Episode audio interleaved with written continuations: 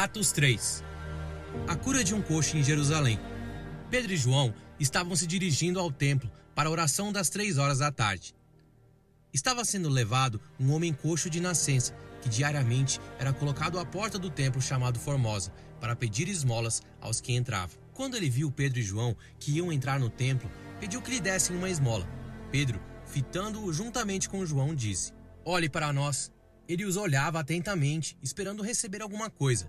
Pedro, porém, lhe disse: Não possuo nem prata nem ouro, mas o que tenho, isso lhe dou. E em nome de Jesus Cristo, o Nazareno, levante-se e ande. E pegando na mão direita do homem, ajudou-o a se levantar. Imediatamente os seus pés e tornozelos se firmaram, e dando um salto, ficou em pé. Começou a andar e entrou com eles no templo, pulando e louvando a Deus. Todo o povo viu o homem andando e louvando a Deus, e reconheceram que ele era o mesmo que pedia esmolas assentado à porta formosa do templo, e ficaram muito admirados e espantados com o que lhe tinha acontecido. A pregação de Pedro no templo. Enquanto aquele homem ainda se mantinha ao lado de Pedro e João, todo o povo, perplexo, correu para junto deles no pórtico chamado Salomão. Quando Pedro viu isso, dirigiu-se ao povo dizendo: Israelitas, por que vocês estão tão admirados com isto? Ou por que estão com os olhos fixos em nós? Como se pelo nosso próprio poder ou piedade tivéssemos feito este homem andar? O Deus de Abraão, o Deus de Isaac e o Deus de Jacó, o Deus dos nossos pais, glorificou o seu servo Jesus, a quem vocês traíram e negaram diante de Pilatos, quando este já havia decidido soltá-lo.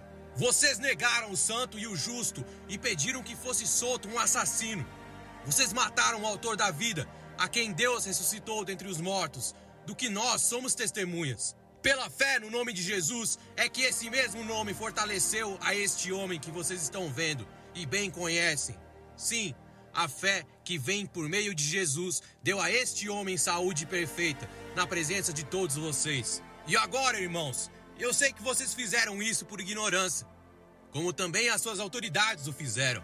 Mas Deus assim cumpriu o que tinha anunciado anteriormente pela boca de todos os profetas que o seu Cristo havia de padecer. Portanto, arrependam-se e se convertam, para que sejam cancelados os seus pecados, a fim de que da presença do Senhor venham tempos de refrigério, e que ele envie o Cristo, que já foi designado para vocês, a saber, Jesus, ao qual é necessário que o céu receba até os tempos da restauração de todas as coisas, de que Deus falou por boca dos seus santos profetas desde a antiguidade porque Moisés disse: O Senhor Deus fará com que do meio dos irmãos de vocês se levante um profeta semelhante a mim.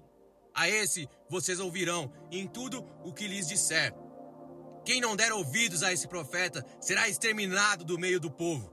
E todos os profetas, a começar com Samuel, assim como todos os que falaram depois dele, também anunciaram estes dias.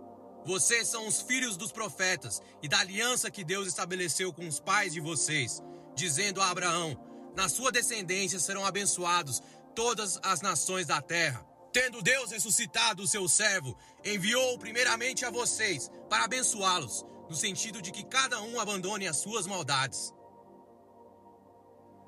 Atos 4 Pedro e João diante do sinédrio. Enquanto Pedro e João ainda falavam ao povo, chegaram os sacerdotes, o capitão do templo e os saduceus, ressentidos porque os apóstolos estavam ensinando o povo e anunciando em Jesus a ressurreição dentre os mortos. Prenderam Pedro e João e os recolheram ao cárcere até o dia seguinte, pois já era tarde. Porém, muitos dos que ouviram a palavra creram, subindo o número desses homens a quase cinco mil. No dia seguinte, as autoridades, os anciãos e os escribas se reuniram em Jerusalém, com o sumo sacerdote Anás, com Caifás, João, Alexandre e todos os que eram da liagem do sumo sacerdote. E colocando os apóstolos diante deles, perguntaram: Com que poder ou em nome de quem vocês fizeram isso? Então Pedro, cheio do Espírito Santo, lhes disse: Autoridades do povo e anciãos, visto que hoje somos interrogados a propósito do benefício feito a um homem enfermo e do modo com que ele foi curado, saibam os senhores, todos e todo o povo de Israel, que em nome de Jesus Cristo, o Nazareno, a quem vocês crucificaram, a quem Deus ressuscitou dentre os mortos, sim, em seu nome, é que este está curado na presença de vocês. Este Jesus é a pedra que vocês, os construtores, rejeitaram, mas ele veio a ser a pedra angular. e não há salvação em nenhum outro, porque debaixo do céu não existe nenhum outro nome dado entre os homens, pelo qual importa que sejamos salvos. Ao verem a ousadia de Pedro e João, sabendo que eram homens iletrados e incultos, ficaram admirados e reconheceram que eles haviam estado com Jesus. Vendo que o homem que havia sido curado estava com eles, nada tinham a dizer, em contrário, e mandando-os sair do sinédrio, discutiam entre si, dizendo: Que faremos com estes homens? Pois todos os moradores de Jerusalém sabem que um sinal notório foi feito por eles, e não o podemos negar. Mas para que não haja maior divulgação entre o povo, vamos ameaçá-los para não falarem mais neste nome a quem quer que seja.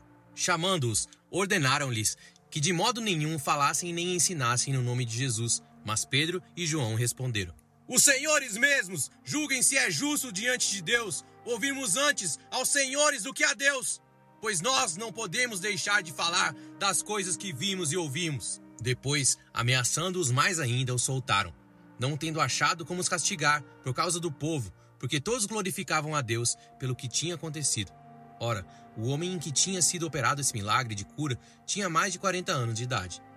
A igreja em oração.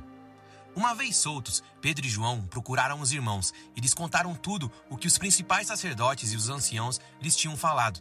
Ouvindo isto, unânimes, levantaram a voz a Deus e disseram: Tu, soberano Senhor, fizeste o céu, a terra, o mar e tudo que neles há.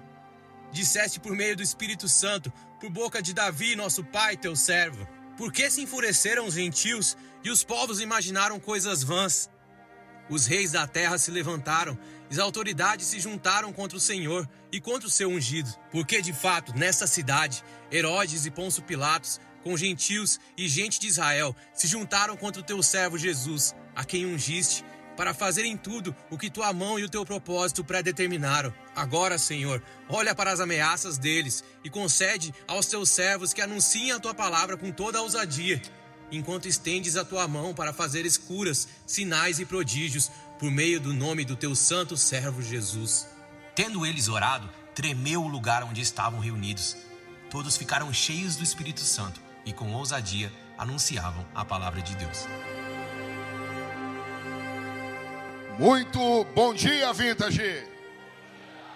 Muito bom dia, você é muito bem-vindo. Meu nome é Jackson, eu sou um dos pastores dessa igreja e nós ouvimos aqui o trecho de Atos dos Apóstolos, capítulo de número 3, né? entrando aí também no capítulo de número 4, e é isso que nós vamos conversar hoje aqui. Eu quero começar dizendo para você o seguinte: sempre, sempre, escute isso aqui, sempre que você ousar buscar a Deus, seguir o que Deus tem para você, você vai enfrentar um levante contrário.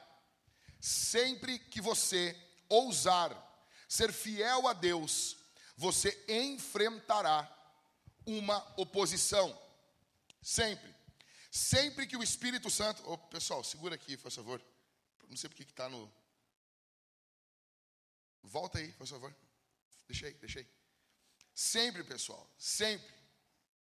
Deixa que eu mudo aqui, tá? Sempre que o Espírito Santo vem, sempre que o Espírito Santo desce sobre a igreja, sobre os servos de Deus, logo depois nós veremos demônios se apresentando. Nós tivemos aqui Atos capítulo 1, Atos capítulo 2, o poder do Espírito Santo vindo sobre aquela igreja que estava orando. Eles oraram, o poder do Espírito Santo desceu. Deus está fazendo uma obra poderosa nessa igreja. E agora, do capítulo 3 ao capítulo 6, nós veremos ataques satânicos, ataques demoníacos contra a igreja. Essa igreja que colocou na cabeça, queria fazer a vontade de Deus, essa igreja que assentou no seu coração em buscar ao Senhor. Atos capítulo 1 eles estão buscando, Atos capítulo 2 Deus está respondendo, e agora do capítulo 3 até o capítulo 6 nós veremos um ataque satânico contra essa igreja. E talvez algumas pessoas pensem assim, não, mas o texto não mostra que é um ataque satânico. Como disse John Stott, nós precisamos ler Atos junto com Apocalipse. Atos nos mostra as coisas que estão ocorrendo no mundo visível. E Apocalipse nos mostra as coisas que estavam por trás das cortinas do mundo espiritual. O que está ocorrendo aqui é um ataque satânico contra a igreja. O texto de hoje, ele é dividido em quatro partes. E ele é muito parecido com uma luta de boxe. Ele é muito, muito parecido com uma luta de, uma luta de boxe. Quem aqui gosta de luta? Levanta a mão assim. Levanta a mão.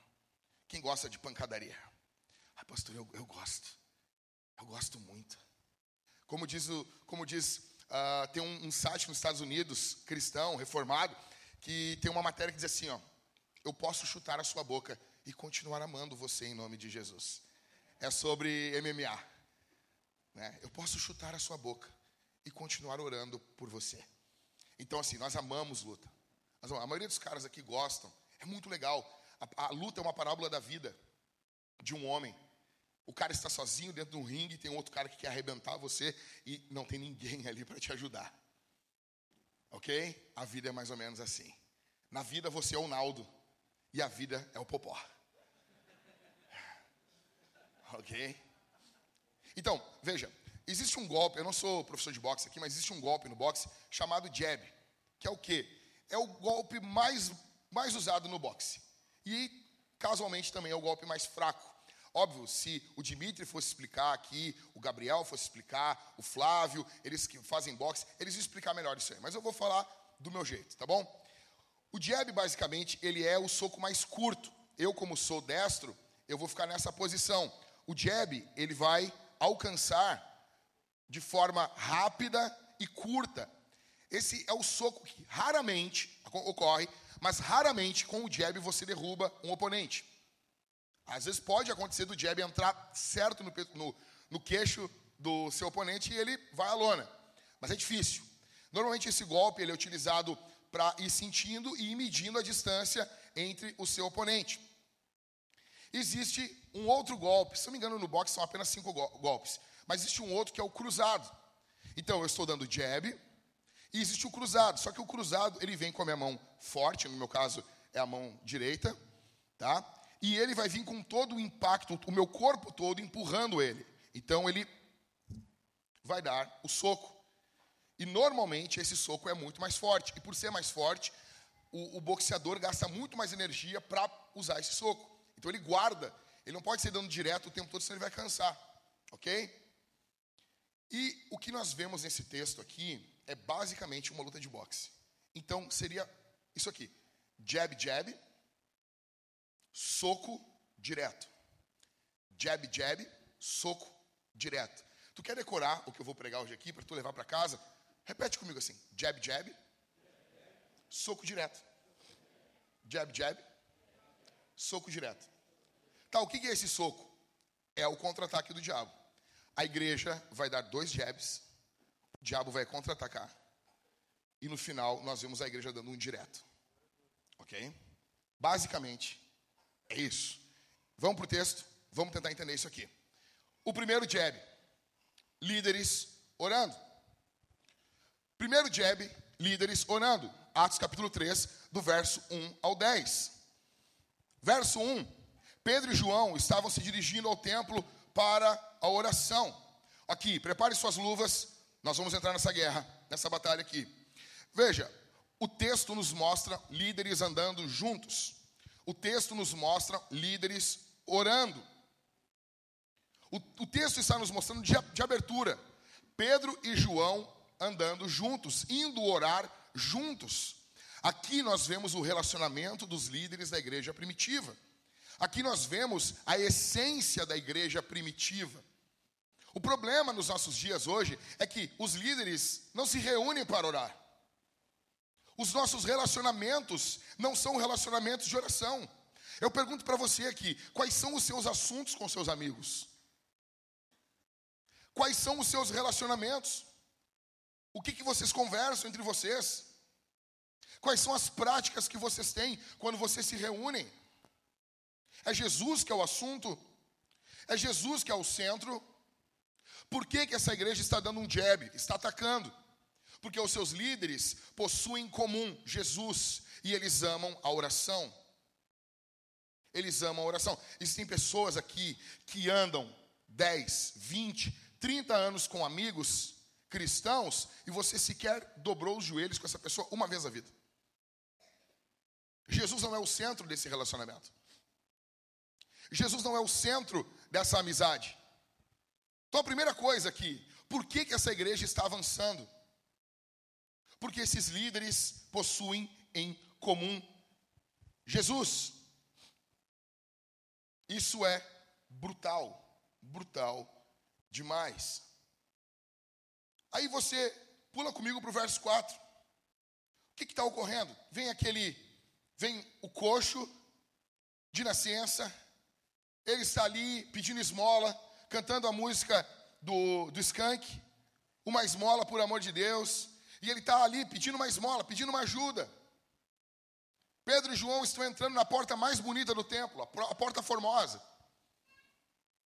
Aí ele olha para Pedro e João entrando e ele pede uma esmola. Aí Pedro, o, o apóstolo, um dos mais velhos, olha para eles, junto com João, olha para ele, e ele diz o que para esse coxo? O que, que ele diz? Não, não, antes, antes, ele diz uma coisa antes. Olhe para nós. Olha para mim. Olha para mim. Talvez o, o, o Costa tivesse ali, é, perdido ali, sabe? E o, e o, o Pedrão aqui, ó. Ei, olha para mim. Olha para nós. Olha para nós. O povo precisa olhar para nós. Eu fico louco com aquela coisa, irmãos, não olhe para mim. Então sai daí, ô animal. Não, não, não olha para o homem. Como assim não olha para o homem? Não olha para nós. Não olha para a gente. Olha para Jesus. O povo precisa ver Jesus em você.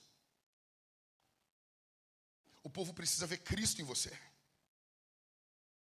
Eles veem Jesus em nós. É por isso que Paulo diz: sede meus imitadores como eu sou de Cristo. Aí sempre tem um, um, um carinha que diz assim: ó, não, mas eu prefiro imitar direto. Ah, e direto Jesus. Ah, champs. Só tu que é diferente. Veja, quando Paulo diz, sede meus imitadores como eu sou de Cristo, é Deus mandando, através de Paulo, as pessoas imitarem o Cristo que ele está apontando. O problema nos nossos dias é que nós temos líderes muito fracos. E eles sabem que são os canalhas, então eles ficam o tempo todo, cara, por favor, não olha para o que eu fiz. Não, não. Tem que estar diante do povo as coisas certas e erradas que fazemos. Olha para nós. Olha para nós. Você quer ganhar pessoas para Jesus? Permita que as pessoas conheçam você.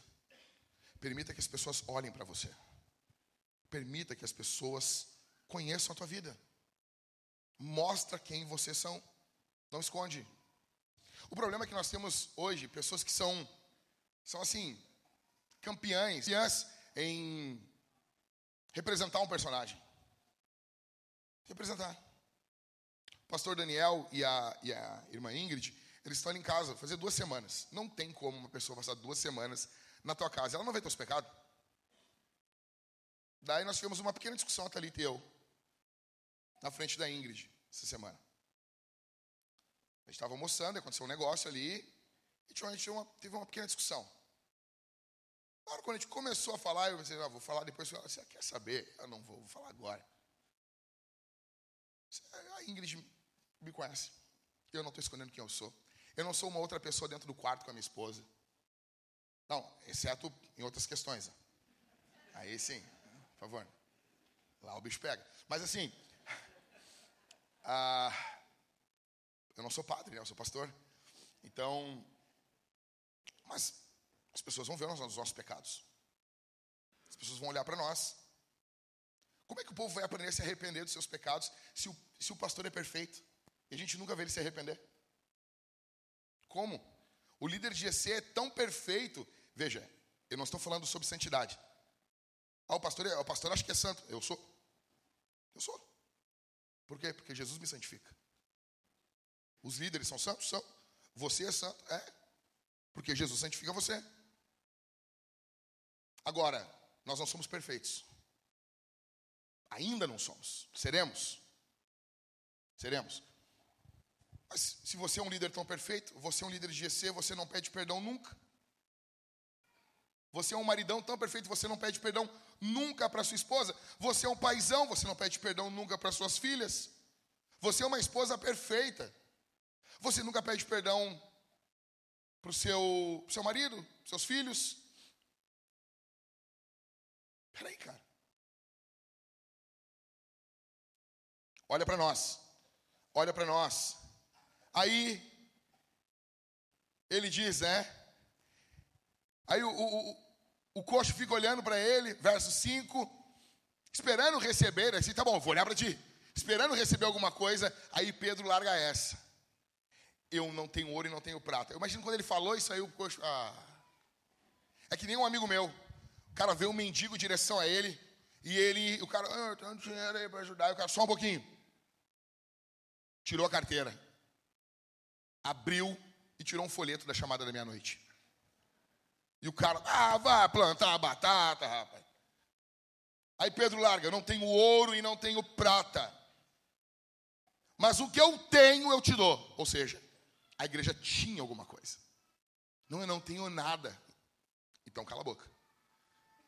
O que que eles tinham? Eles tinham Jesus. Eles tinham o poder do Espírito Santo. Mas o que eu tenho, isso eu te dou. Em nome de Jesus Cristo, o Nazareno, levante-se e ande. Eles tinham Jesus, eles tinham Cristo.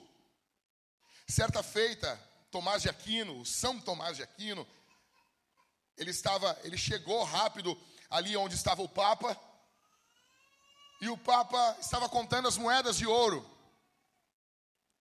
que a igreja tinha. E o Papa ficou desconcertado quando viu Tomás de Aquino chegando, e ele disse: Veja, irmão, não podemos mais dizer, assim como o apóstolo Pedro, que nós não temos ouro e nem prata. Aí Tomás de Aquino olhou para ele e disse: Mas também não podemos mais dizer, levante e anda. A igreja aqui é pobre de recursos financeiros, mas ela é rica do poder do Espírito. Você pode não ter um real aqui hoje, se virar você de cabeça para baixo, não cair uma moeda de um centavo. Mas esse não é o foco aqui. O foco é quem você é em Cristo e o que você tem para oferecer. Se você está andando aonde Deus quer que você ande. Se você é cheio do Espírito Santo ou não.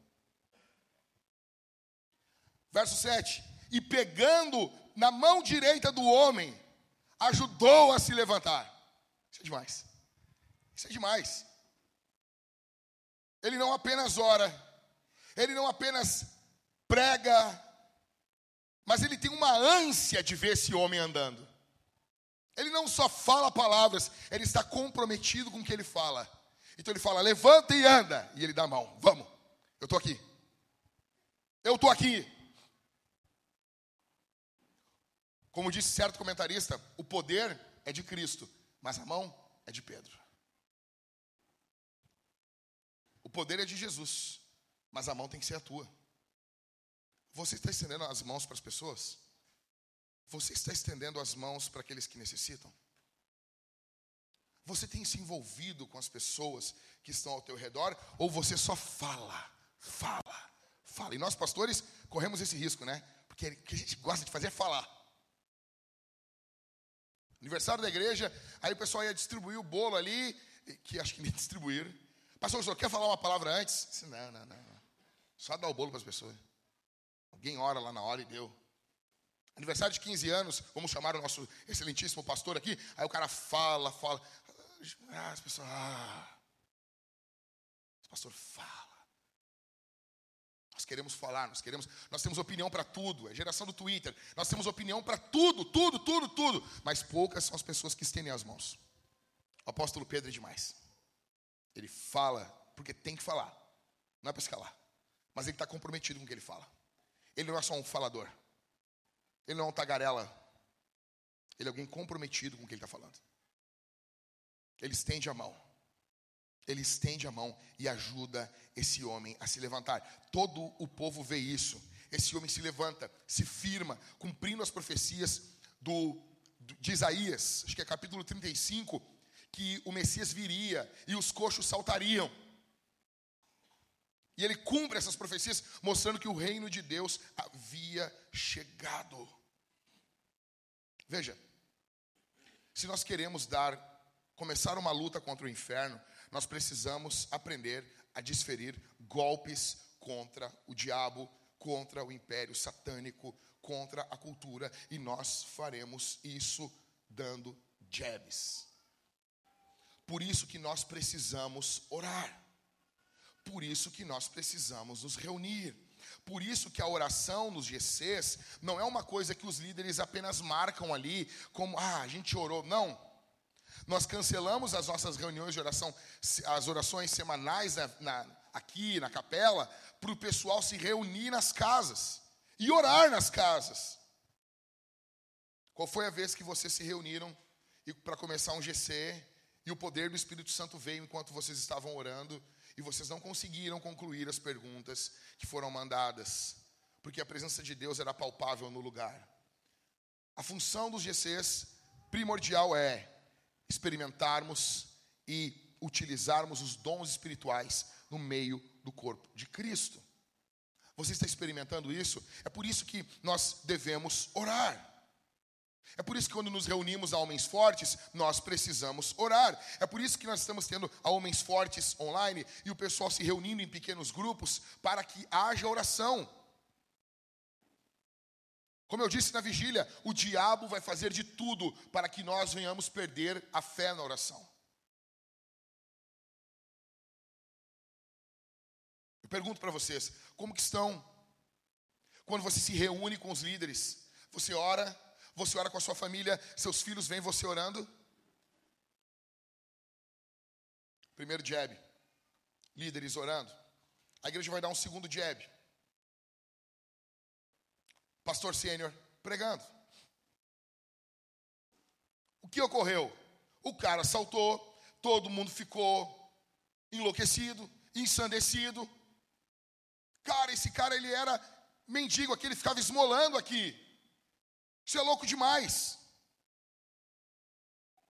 O povo ficou maluco, perplexo. Verso 11. Aí no verso 12, Pedro diz assim: Quando Pedro viu isso, dirigiu-se ao povo, dizendo: Israelitas, por que, que vocês estão admirados com isso? Ou por que vocês estão com os olhos fixos em nós? Como se pelo nosso próprio poder ou piedade tivéssemos feito esse homem andar? Veja, agora é o momento de você direcionar os olhos do povo para Jesus. Primeiro o povo vai olhar para você. E eles têm que olhar para você. Eles precisam aprender com você. Eles precisam conhecer Jesus olhando para você. Só que se você começar a ficar muito grande, ficar muito vultuoso, você precisa oh, oh, oh, puxar a rédea e. Não, não, não. É Cristo. É Cristo. O sermão do apóstolo Pedro todo sobre Jesus. Eu já vou mostrar para vocês isso. Aí no verso 17, pula comigo lá. Verso 16. Pela fé, 16. Pela fé no nome de Jesus é que esse mesmo nome fortaleceu a esse homem que vocês estão vendo e bem o conhecem. Sim, a fé que vem por meio de Jesus deu a esse homem saúde perfeita na presença de todos vocês. O que, que é o nome de Jesus? Ah, eu sei, pastor. É, é, é uma, uma palavra que a gente usa por milagre acontecer. não entendeu nada? O nome de Jesus não é abracadabra, gente. O nome de Jesus não é salamaleico. Sim, sim, salabim. Não é disso. Não é uma palavra que você acessa o mundo espiritual. Você fala um negócio e você, ó, em nome de Jesus. E você larga um nome de Jesus e daí o negócio tem que acontecer. Não, não é assim, não. Não é isso. Quando você invoca o nome de Jesus, você está invocando ali tudo o que Jesus fez e tudo o que ele é. É como se você estivesse dizendo, pelos méritos de Jesus. Ou, em outras palavras, é como se o próprio Jesus estivesse fazendo aquilo. Quando você vai fazer algo em nome de alguém, você tem a procuração da pessoa. Você está fazendo aquilo em nome dessa pessoa. Você tem aquela autoridade. Você tem a mesma autoridade daquela pessoa. Então, quando você fala em nome de Jesus, você está invocando quem Deus é. Isso não é brincadeira. Isso não é. Isso não é abracadabra, não é palavra, palavrinha mágica. Você precisa estar comprometido com esse nome. Você precisa estar comprometido com esse Jesus. Você precisa estar comprometido com quem Cristo é e com o que Cristo fez. E saber se Cristo fez alguma coisa na sua vida. Jesus fez algo em você? Você anda com Ele? Você caminha com Ele? Agora, eu quero a tua atenção aqui, porque eu vou falar 12, 12 pontos dos, dos dois sermões de Pedro, e eu quero que você preste atenção. Eu não vou projetar aqui, mas preste atenção nisso aqui.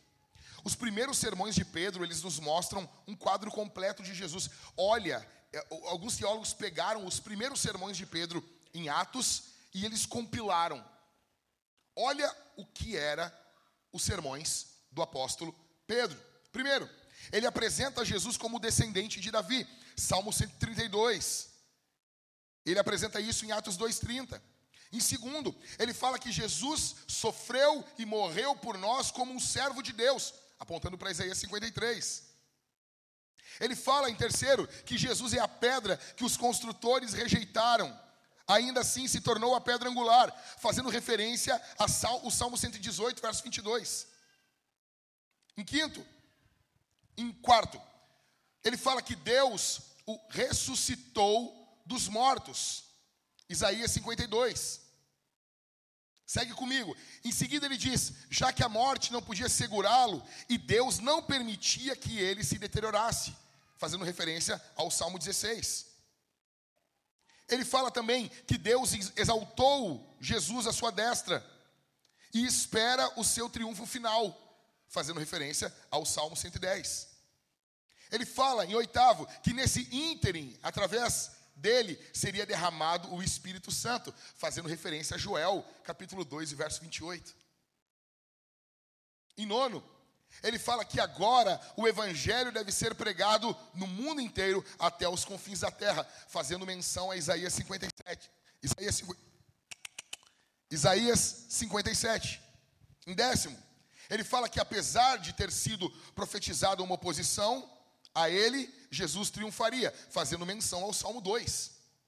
Décimo primeiro, que as pessoas devem ouvi-lo ou receber o castigo pela sua desobediência, fazendo menção a Deuteronômio capítulo 18, o profeta é maior do que Moisés, semelhante a Moisés. Em décimo segundo, que aqueles que ouvirem e atenderem a mensagem de Jesus herdarão a bênção prometida a Abraão, fazendo menção a Gênesis capítulo 12 e o verso 3. Veja, atenção aqui, presta aqui muita atenção no que eu vou falar aqui, porque isso aqui é muito importante. Aqui está o motivo do fracasso de muitas igrejas. E eu não falo isso com alegria, eu falo isso com tristeza. Qual é o motivo? Não há Jesus, não há Cristo, não há sangue, não há menção ao Cristo que triunfa, ao Cristo que resgata. Por quê? Porque isso está fora de moda. Está fora de moda, de moda falar de Jesus, de forma explícita. O Cristo que morreu na cruz do Calvário, o Cristo que possui poder no seu sangue. Ah, mas uh, isso foi moda há 40 anos atrás. Não. Por exemplo, no século XIX, quando Spurgeon pregava era onde o liberalismo teológico estava fervilhando. Então aparece aquele cara lindo, Spurgeon, nasce em 1834 em Londres, cheio do Espírito Santo, e o cerne do, do, do ministério de Spurgeon era Cristo. Cristo. Cristo. Spurgeon dizia que um sermão sem Cristo é igual a um pão sem farinha. Você pode procurar todos os sermões do Spurgeon e você vai ver que ele, que ele está encharcado, encharcado de Cristo. Cristo, Cristo, Cristo, Cristo. Agora, por que, que muitas igrejas estão deixando Jesus de lado? O que, que Pedro faz? Quando Pedro prega, que é o segundo jab da igreja, Quando o apóstolo Pedro prega, Pedro exige do povo arrependimento. Ele exige do povo uma mudança. E por que que Pedro exige uma mudança? Porque o Cristo de Pedro é um Cristo muito grandioso. É um Cristo muito glorioso. É um Cristo majestoso, é um Cristo exaltado. É um Cristo maior do que o Império Romano. É um, é um Cristo maior do que a religião judaica. Ele é um Cristo exaltado.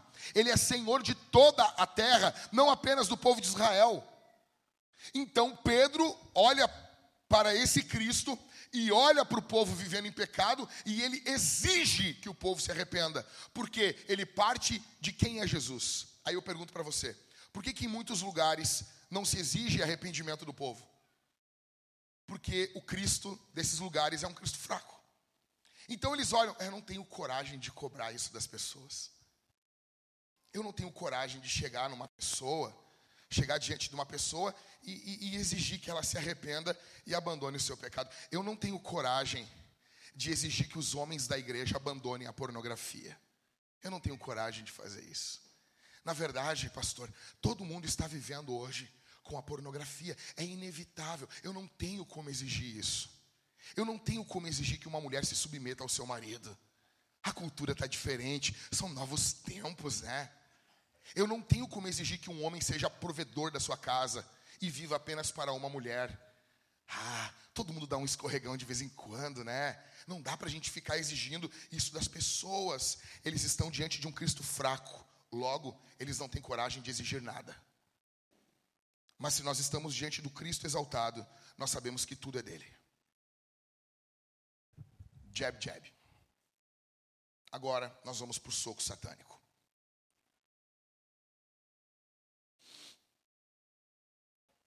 O que vemos aqui? Atos 4, do verso 1 ao verso 22. Primeiro, a igreja orou. A igreja orou. Em segundo, o que ocorreu? O apóstolo Pedro pregou, o pastor sênior da igreja pregou. Então, parece que nós estamos de vento em popa, está tudo bom, está tudo bem. Nós temos um cara que é cheio do Espírito Santo e que é bom de Bíblia. A gente já notou que Pedro é bom de Bíblia. Pedro não carregava um esboço que nem o pastor Jack aqui, ó. Não. O cara era bom, cheio de escritura. E ainda é cheio do poder do Espírito. Veja, as coisas não iam ficar desse jeito. O diabo não ia olhar tudo isso ocorrendo com essa igreja, ia deixar as coisas desse jeito. É, é, infantilidade achar que nós teremos uma caminhada reta ao triunfo e achar que nada vai ocorrer conosco. É infantilidade, é burrice. É burrice da sua parte. Achar que você vai crescer com o seu marido no seu casamento e você não vai ser alvo de inveja, de oposição. Aí Pedro e João estão falando, aí a gente vai para o verso 2. Eles estavam falando, verso 1: chegam os sacerdotes, o capitão do templo e os saduceus, ressentidos. Grava essa palavra aqui. Eles estão ressentidos, eles estão com inveja, porque aqueles homens sem instrução formal não haviam passado por nenhuma escola rabínica, eles estão ensinando o povo. E eles ficam ressentidos. Por que, que eles ficam ressentidos? Porque Satanás infla o ego sempre. Ele sempre vai inflar o ego de pessoas religiosas para que essas pessoas religiosas amem os holofotes. Esse lugar aqui, ó, ele é perigoso demais. O púlpito, o palco, ele é um local perigosíssimo. Porque as pessoas estão olhando para você. Porque as pessoas estão esperando de você. Os saduceus, acostumados a falar, os saduceus, eles são um grupo que eles têm uma comunicação com Roma muito mais eficaz do que os fariseus. Os fariseus estão muito mais próximos no que criam da fé cristã do que os saduceus. Os saduceus eram muito mais uma questão política. Não acreditam em ressurreição, eles acreditavam que o Messias, a era messiânica, tinha ocorrido no período dos Macabeus. Eles, para eles estava tudo bom do jeito que as coisas estavam. Então eles estão ressentidos. Eu pergunto para você: você fica ressentido quando Deus usa, alguém e não você? Você fica ressentido e você acha que você é um incompreendido? Que é um, você é um John Piper que não foi descoberto ainda? Todo mundo vê que você não é isso, mas você acredita piamente que as nações precisam ouvir a tua voz. E que outra pessoa pregando, e que outra pessoa ensinando, e que outra pessoa liderando o GC é apenas porque as pessoas não suportam ouvir a verdade que você fala. Que ainda vão descobrir o talento glorioso que você é. Você se alegra quando outras pessoas cantam? Você consegue receber do Espírito Santo quando outras pessoas pregam? Ou tudo que tem que ser falado tem que ser referendado por você? Tudo tem que ser anunciado por você? Me responde.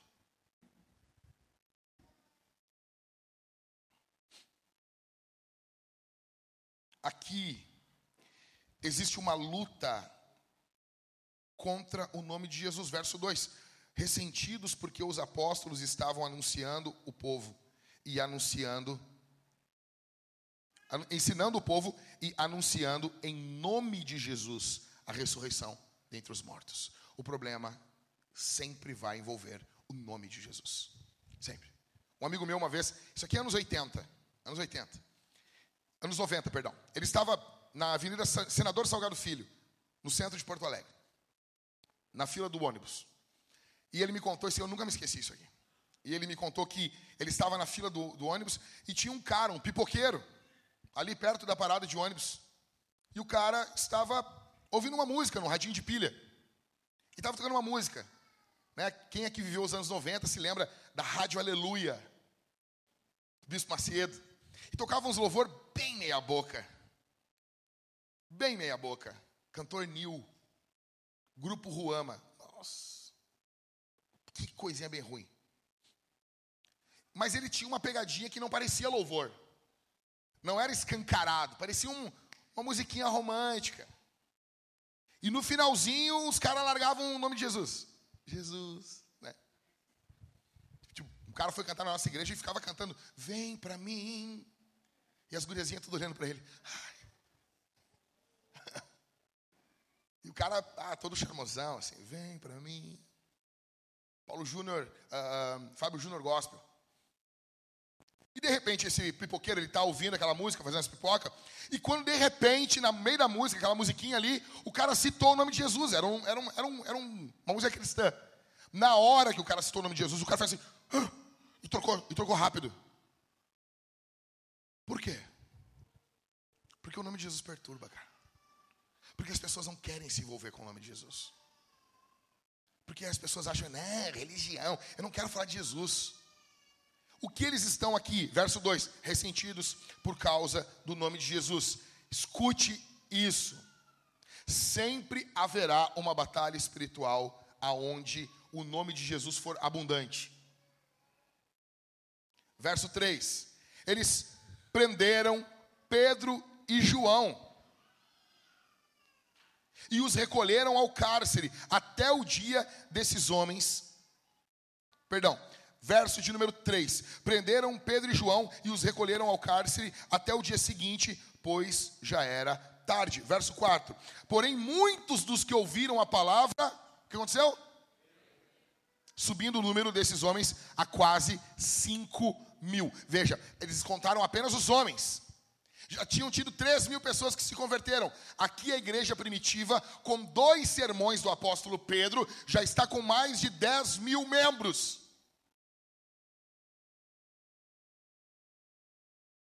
Veja isso. O apóstolo Pedro, o apóstolo João, eles estão presos. Só que a palavra de Deus não está presa. Esse é o poderoso a conversa sobre o sermão continuou nas casas. Pessoas continuaram conversando, vindo à fé. Os apóstolos presos, mas a palavra não está presa. Pula comigo para o verso 7. Colocando os apóstolos diante deles, perguntaram: Com que poder ou em nome de quem vocês fizeram isso? Existe uma perturbação por causa do nome de Jesus. Existe uma perturbação. Deixa eu dizer uma coisa para você. Existe a agenda woke no mundo. Seria mais ou menos a, a, a agenda no, da lacração. Agora eu vi, um, acho que é Nova York, uma praça rodeada de bandeiras de arco-íris. Do arco-íris.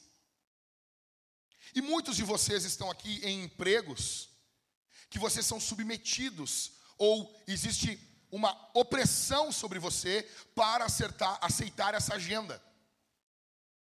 Como que você lida com isso? Joga tudo nas costas de Jesus. Agora é o momento de nós escancararmos quem somos. Você vai dizer, eu sou cristão. E se você quiser ser mais escancarado ainda, que eu acho que você deveria ser, você vai dizer assim: eu sou evangélico. Como assim? Eu sou dos aleluia.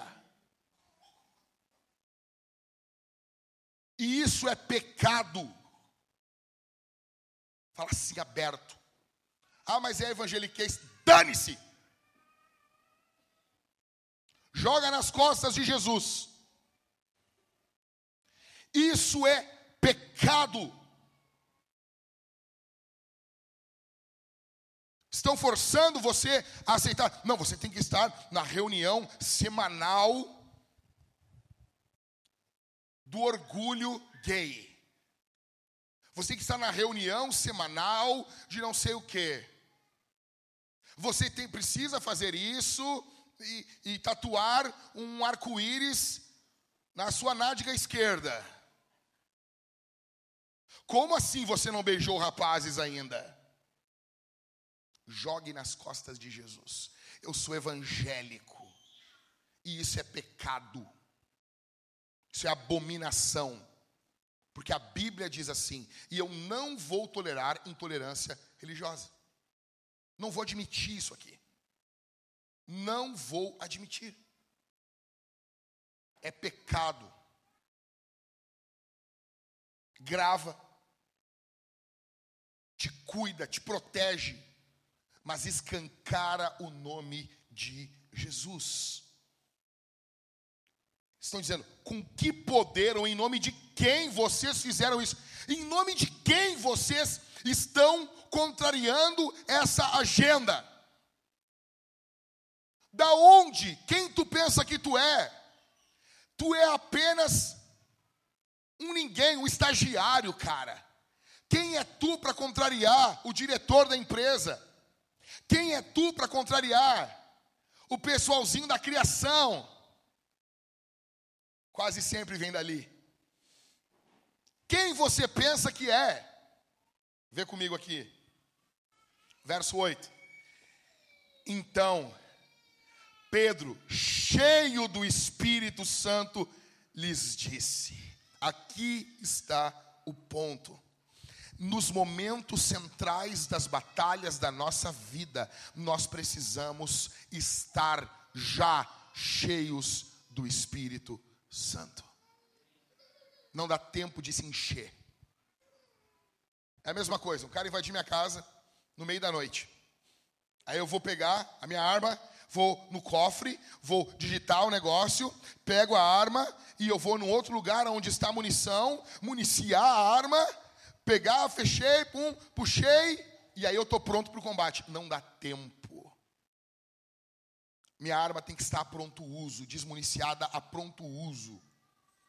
Não dá tempo de você se encher do Espírito Santo. Quando começa o embate. Quando os saduceus chegaram, Pedro já estava pingando azeite. Pedro já estava cheio do poder do Espírito. São momentos como esse que nós precisamos de homens cheios do Espírito Santo. Verso 9. Ele diz, final do verso 8: lhes disse, autoridades do povo e anciãos, visto que hoje somos interrogados a propósito do benefício feito a um homem enfermo. Deixa eu explicar uma coisa para você. Eles estão perseguindo Pedro e João, porque eles fizeram bem para as pessoas. Vai ser assim conosco. Vou dar um exemplo para você. Em nome de Jesus, nós vamos conseguir um prédio melhor do que esse. Em nome de Jesus. O Senhor Deus vai nos dar um prédio próprio. Só que nós devemos passar por algumas coisas aqui. Nosso culto é às 11 da manhã. Não tem, não tem mais o que fazer. Só se todos os dias eu chegar e levar um, sabe, um presente para os vizinhos dessa, daqui. Reclamar, não, porque o som está alto, cara, às 11 da manhã. Um culto na semana. Vocês querem que a gente faça o culto com fone? Aqui do lado, queremos o bem deles, mas aqui do lado tem uma casa de umbanda. Queremos o bem deles. Cara, eu vim aqui uma vez na igreja para pegar alguma coisa. Era uma, duas da manhã. Vim, vim. Estava eu e mais algum irmão. Cara, pensa num som alto. Não, vocês não têm noção. Vocês não têm noção. A altura que estava o som. Vocês não têm noção. Ninguém reclama. Ninguém reclama. Veja, nós forramos a parte de trás para diminuir o som. Nós mudamos o horário do culto para as 11, porque não é para nós. O povo aqui queria o culto mais cedo. Nós mudamos o horário por causa dos vizinhos, para sermos bons vizinhos. Você acha que antes de vir uma crítica as pessoas perguntam: ah, eles estão ajudando pessoas? Quantos pais de família eram péssimos pais de família e se converteram e hoje são uma bênção no, no nosso bairro? Não estão roubando a minha casa, não estão assaltando, foram transformados pelo poder do Espírito Santo? Não, dane-se. A igreja é uma pedra de tropeço nesse mundo. O apóstolo Pedro está dizendo aqui: vocês estão me interrogando pelo bem que eu fiz a um homem. Ah, Jack, mas a igreja perturba. Perturba, eu acho que perturba mesmo. Acho que às vezes a igreja perturba. Mas é só a igreja que perturba? Vizinho não perturba a igreja também? Por quê? Nós somos uma cidade. Disse, mas dá para ter um pouco de bom senso. Mas, cara, é 11 da manhã, deixa os caras cantar. Daqui a pouco já vão parar. 11 da manhã, Dá para ter um pouco de bom senso. É um culto na semana? Um na semana? Quando a gente faz vigília, não tem bateria. Tranquilo. Nossa vigília dura duas horas. Sabe? Eu, eu, eu perguntei. Uma das vizinhas foi muito respeitosa comigo e outra não. E eu perguntei, cara, vocês querem que a gente morra? Vocês querem acabar com a gente? Vocês querem destruir a gente? Essa, não, porque a gente não pode cantar, cara. Eu faço o quê? A gente está fazendo bem aqui. Não, nosso culto não, não tem culto à noite, vai ter. Nós vamos fazer uma forma de reduzir isso, ou a questão do som. Mas parece que eles não cansam enquanto não destruir. Aí o apóstolo Pedro está dizendo: nós estamos sendo interrogados pelo benefício que a gente fez para um homem enfermo. Veja, as pessoas não estão preocupadas com o bem das pessoas. Existe uma luta espiritual contra o povo de Deus. Não, não importa o que você faça. Eu congreguei em igrejas que o culto passava das 10 horas da noite, os vizinhos reclamavam. Daí, daí o, nosso pastor passou o culto para amanhã, continuaram reclamando. Nós, nós arrumamos, cara, calçada de vizinho. Nós estávamos arrumando, quando estávamos a Bento Gonçalves, arrumando a nossa calçada. Estava botando os basaltos no lugar, ali, arrumando. A do vizinho estava toda quebrada. Nós fomos lá e arrumamos para ele. Não cai as mãos? Qual o problema? Mas não. Veja, pula para o verso 12 comigo. O apóstolo Pedro, verso 11, ele disse: Esse Jesus é a pedra que vocês, os construtores, rejeitaram, mas ele veio ser a pedra angular. Verso 12, olha o que ele diz, olha o que ele diz isso aqui. E não há salvação em nenhum outro, porque debaixo do céu não existe nenhum outro nome dado entre os homens pelo qual importa que sejamos salvos. Então tem, cara, deixa eu dizer uma coisa para você que está aqui. Se você está nos visitando, a Umbanda não vai salvar você. Sechonoye não vai salvar você. O Espiritismo não vai salvar você. O dinheiro não vai salvar você. Você precisa de Jesus. Apenas Jesus salva você. Ah, mas isso é um pouco exclusivista. É.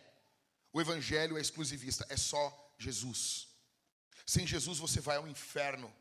Sem Jesus você está perdido. Sem Jesus você está indo com passos largos para a perdição. Buda não salva.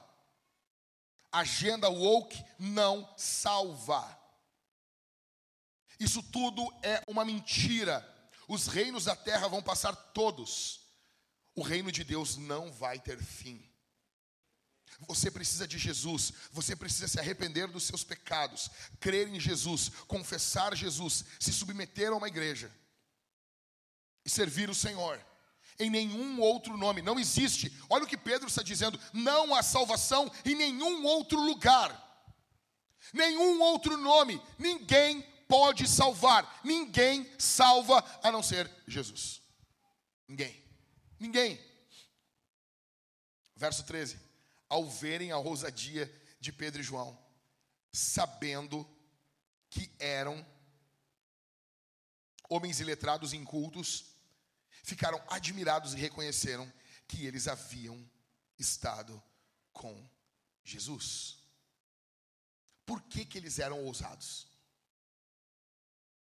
Por que, que eles tinham ousadia? Porque eles haviam andado com Jesus. Por que você não é ousado? Por que falta ousadia para você pregar o Evangelho? Porque você não anda com Jesus.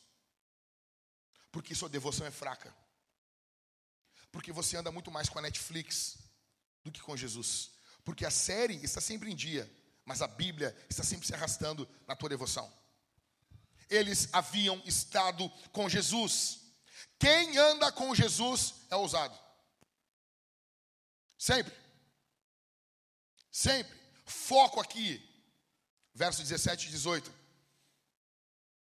O que, que vamos fazer com esses homens? Eles estão falando verso 16, 17. Mas para que não haja maior divulgação entre o povo, vamos ameaçá-los. Olha isso. Vamos processar a igreja. Nós vamos fechar isso aí. Vamos ameaçá-los para, que, para não falarem mais nesse nome, a quem quer que seja. O problema é a divulgação do nome de Jesus. Igrejas que não pregam Jesus são igrejas que estão de mãos dadas com o inferno.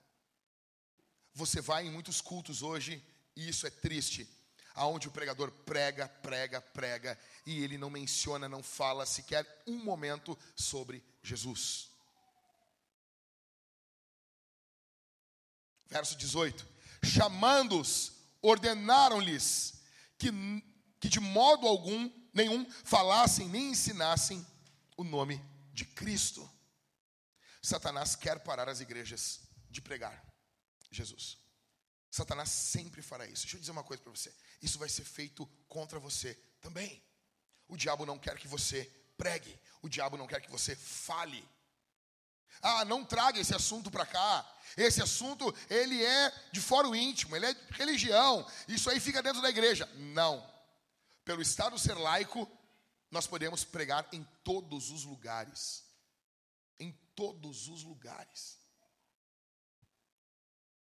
Em todos os lugares. Não vão nos rebaixar a um cidadão de segunda classe. Ah, você é cristão, você não pode querer influenciar a política com as suas crenças. Quem disse? Porque o Estado é laico, de nada. A laicidade é uma criação cristã, de nada. Tá lendo, mulher? Discutir qualquer coisa discutir com alguma mulher, tu tá lendo? De nada. Por que de nada? Porque a escola para mulheres é uma criação cristã. Se não fosse nós, tu não estava nem lendo. Tu ia ser prostituta cultual de algum templo pagão. Tu só tem valor por causa do cristianismo por causa da figura de Maria no cristianismo, que valorizou as mulheres. De nada. De nada. O teu sovaco peludo não ia fazer nada por ti. Teu cabelo azul não ia te ajudar em lugar algum. De nada. Nós vamos levar o assunto igreja para todos os lugares. Todos os lugares. Por quê? Porque o ateu leva o ateísmo dele a todos os lugares. Ok? E está tudo bem. É uma democracia, todo mundo vai opinar. todo mundo vai falar e a maioria ganha. Só que eu acho que a maioria está com a gente. Então, você vota de acordo com a sua fé. Você trabalha de acordo com a sua fé. Por que, que você não rouba? Não, porque eu acho feio. Não, não, porque a Bíblia diz que é errado. E se ela diz que é errado, é nojento. Por que, que você não mata? Não, porque eu não quero. Não, não. Ah, então você precisa de um livro ditando as regras para você. Sim. Porque eu sou ruim, mas eu admito. Tu finge que é bom. Sim. Eu preciso. E com base nesse livro, com base na Bíblia que nós vivemos. E é isso que eles querem tirar de Pedro aqui. E é isso que eles querem tirar dele. Aí, verso 19: Mas Pedro e João responderam: Os senhores mesmos julguem se é justo diante de Deus ouvirmos antes os senhores do que a Deus. Eu vou ouvir tu com essa cara de égua, e eu vou deixar de ouvir a Bíblia, de ouvir o que Deus diz. Verso 20. Eu amo o verso 20. Eu amo o verso 20. Pois, o que, que diz? Vamos lá.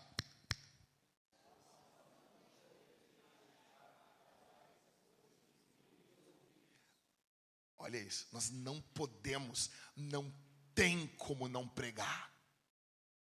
Hoje, o cristão moderno diz assim: tu pregou Jesus? Bah, cara, não, não tem como pregar, bah, não, não, não tenho, não consigo. Os cristãos old school, vintage, eles diziam o quê? Não tem como não pregar. Essa aqui é a versão de Pedro para o que Jeremias disse no Antigo Testamento: tem um fogo que arde dentro de mim. O apóstolo Paulo dizia: ai de mim, se não pregar o Evangelho. Nós não podemos deixar de falar das coisas que vimos e ouvimos. Eu vi, ninguém me contou, eu experimentei Jesus. No pior momento da minha vida, Ele estendeu a mão para mim, Ele olhou para mim e Ele disse: Eu estou te salvando. Não tem como não pregar. Dane-se o emprego, dane-se os aplausos, dane-se as redes sociais, dane-se a família, dane-se tudo. Se todos forem embora e ficar apenas Jesus, ficou tudo que você precisa. Não tem como não pregar. Olha isso, cara. Olha isso. É impossível para um crente não falar de Jesus em sua vida, porque ele anda com Jesus. Olha aqui comigo, cinco marcas de quem anda com Jesus. Primeiro, ele é conhecido no inferno. Você anda com Jesus? Você não, eu ando com Jesus. Nós vamos ver mais adiante que alguns caras vão tentar expulsar o demônio. E aqueles demônios dizem assim: os caras vão expulsar demônios em Atos, e eles dizem: Ah, nós expulsamos em nome do Cristo que Paulo prega. Aí você imagina isso. O endemoniado se vira e diz assim: Eu conheço Jesus e sei quem é Paulo, mas vós quem sois? eles não eram conhecidos no inferno. Se você andar com Jesus, você vai ser conhecido no inferno, vai ter uma placa com a sua cara no inferno, e haverá planos demoníacos para destruir você, porque a sua vida é uma perturbação contra o império das trevas. Ai, pastor, isso me dá medo, então vaza daqui. Vaza daqui. Vai lá para o Feng Shui. Vai fazer Feng Shui na tua casa lá. Botar cristais na tua casa. Vai lá. Dá para o Feng Shui. Ah, uma religião, uma religiãozinha, sabe? Uma coisinha, sabe? Vai lá, vira vegano, compra um pet e vai fazer um mochilão pela América do Sul numa Kombi.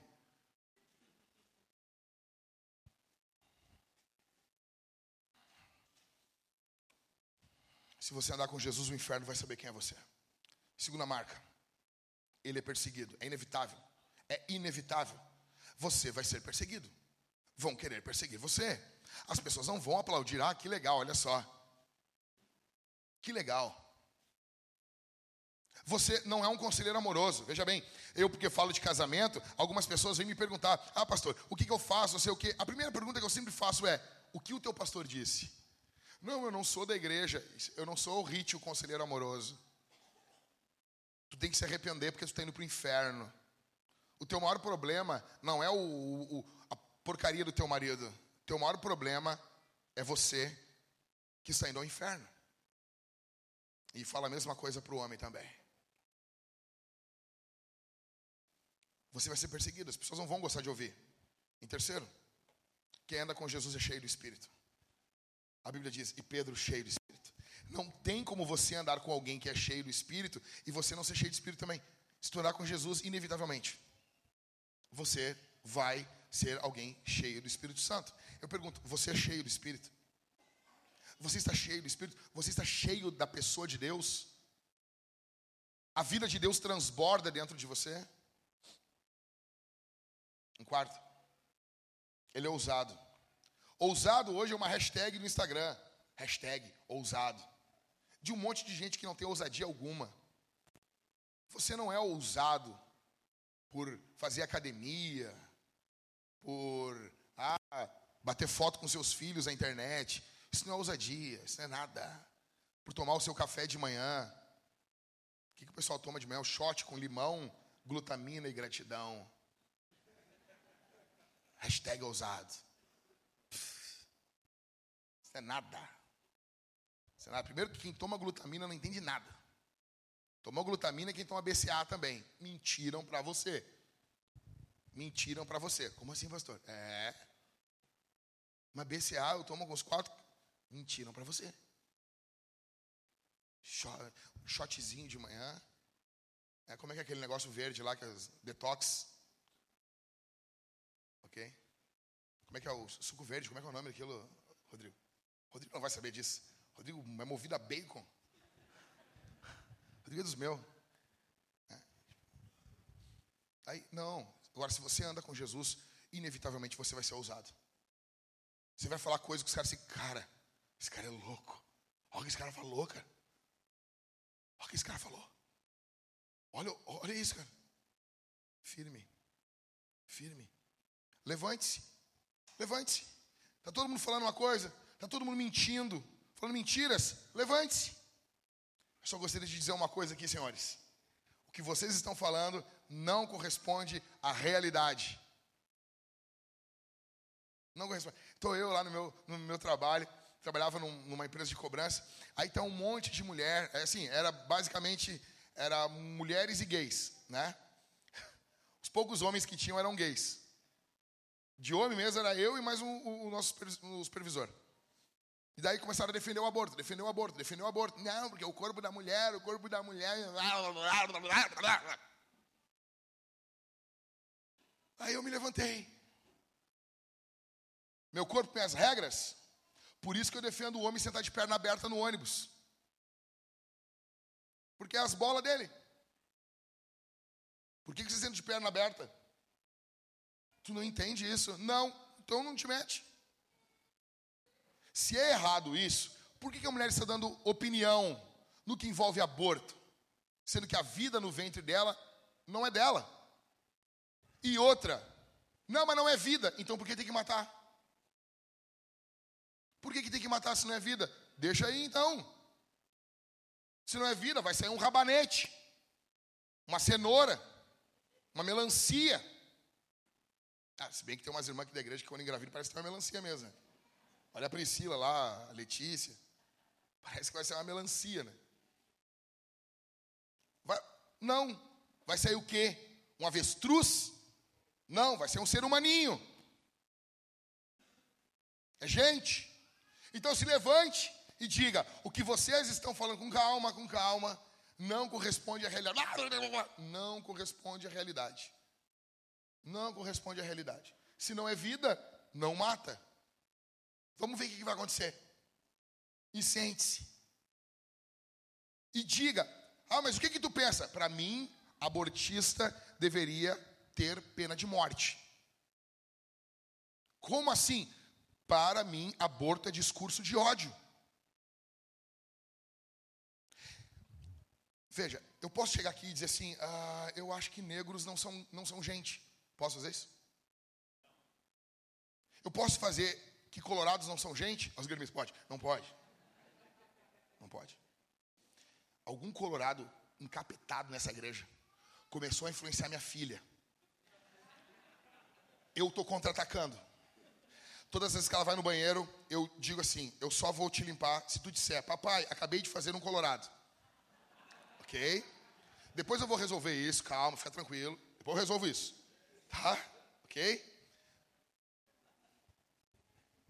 Vocês não vão conseguir.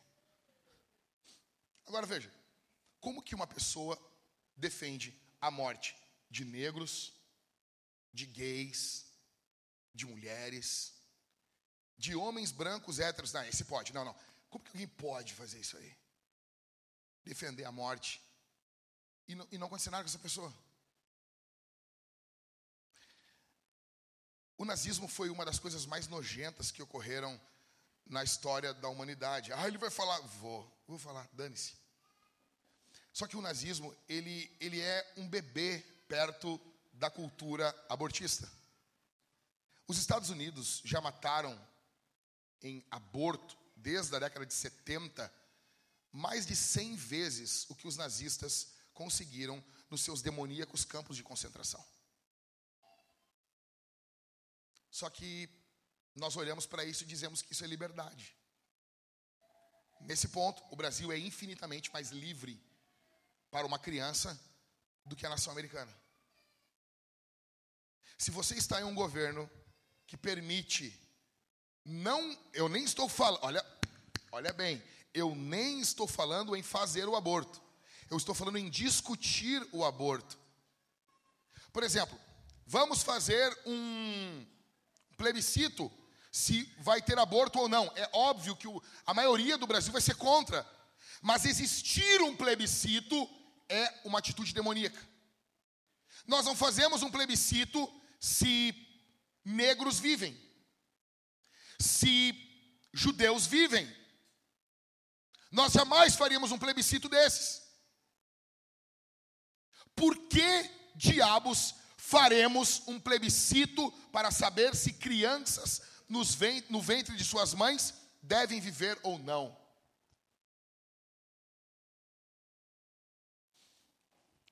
Aí eu quero ver se tu é ousado. Todas as vezes que alguém vier falando de aborto para você, por exemplo, você se sentaria para conversar com um nazista? Óbvio que não. Não, vamos aqui, vamos conversar. Eu sou a favor do diálogo. Vamos conversar. Cara, tu vai virar a mesa. Por que, que com um abortista tu senta e conversa? Não importa o que a cultura está dizendo, são filhas do diabo. Estão promovendo discurso de ódio. Ainda que a cultura não, não aceite isso, nós não, de, não, não dependemos do STF para guiar nossa vida. Defesa ao aborto, em qualquer circunstância, é discurso de ódio. Seja ousado. Seja ousado. Quero ver você essa semana. Seja ousado. Dentro da URGS. Dentro da URGS. Fazer a camiseta. Defesa do aborto é discurso de ódio. Quero ver. Eu vou fazer uma. Eu vou fazer uma. Mulher não tem tromba. Eu vou fazer. E deixa feder. Quinto. Quem anda com Jesus é imparável. Os apóstolos dizem: não tem como, não tem como parar de pregar. Não tem como. Não tem como. Ele é imparável. O cristão, ele é uma praga que se alastra para o mundo. O mundo interpreta o cristão assim. Tertuliano dizia que os, o sangue dos mártires é a sementeira da igreja. Nós não vamos parar. Nós falaremos, pregaremos até a morte. Se você anda com Jesus, você não espera aplausos da cultura. Dane-se a cultura e os seus aplausos. Dane-se o Grammy e os seus aplausos. Dane-se o Oscar e os seus aplausos. Dane-se, dane-se, dane-se, dane-se, dane-se. Que se exploda o que pensam. Eles não estão perguntando no que você crê. Eles não estão perguntando se eles podem agir de determinada maneira para você. Eles simplesmente estão agindo. Eles simplesmente estão tendo orgulho dos seus símbolos, orgulho do seu credo. E você fica perguntando alguma coisa. Dane-se! É por isso que um cristão de verdade não tem vergonha de andar com a Bíblia. Os caras vêm com aquela bandeira ridícula. Eles não têm vergonha. O cara com 140 quilos, vestido de princesa, a cara cinza de barba, parecendo a tia da Top Term, com aquela voz, tentando modular a voz para parecer uma garotinha, e eles não têm vergonha desse ridículo. Por que você tem vergonha disso aqui? Por que você tem vergonha da Bíblia? Posicione-se. Posicione-se. Avance. Avance.